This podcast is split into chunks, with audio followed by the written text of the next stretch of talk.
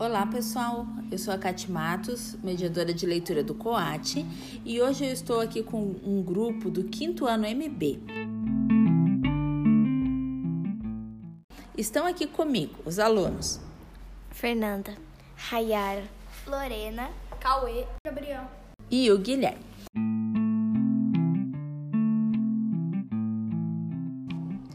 Nós lemos juntos o livro O Garoto da Camisa Vermelha, escrito por Otávio Júnior e ilustrado por Ângelo Abu. Bom, o que eu posso te adiantar, ouvinte, é que este livro é belíssimo. Trata do fato mais marcante da vida do autor, é uma história real, o dia em que ele encontrou uma caixa onde cabia o mundo. As ilustrações são lindas, retratam de uma forma muito poética algo muito forte, muito marcante, que é a situação das favelas do Rio.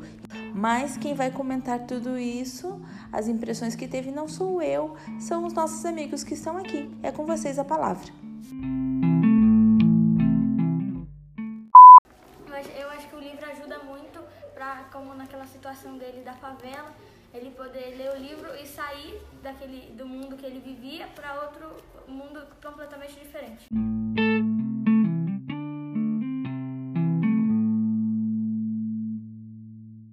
Para mim, esse livro é para refletir na sua vida e tudo e para ver que os seus problemas às vezes não vai resolver, mas vai passar o tempo, aí você não vai pensar tanto naquilo.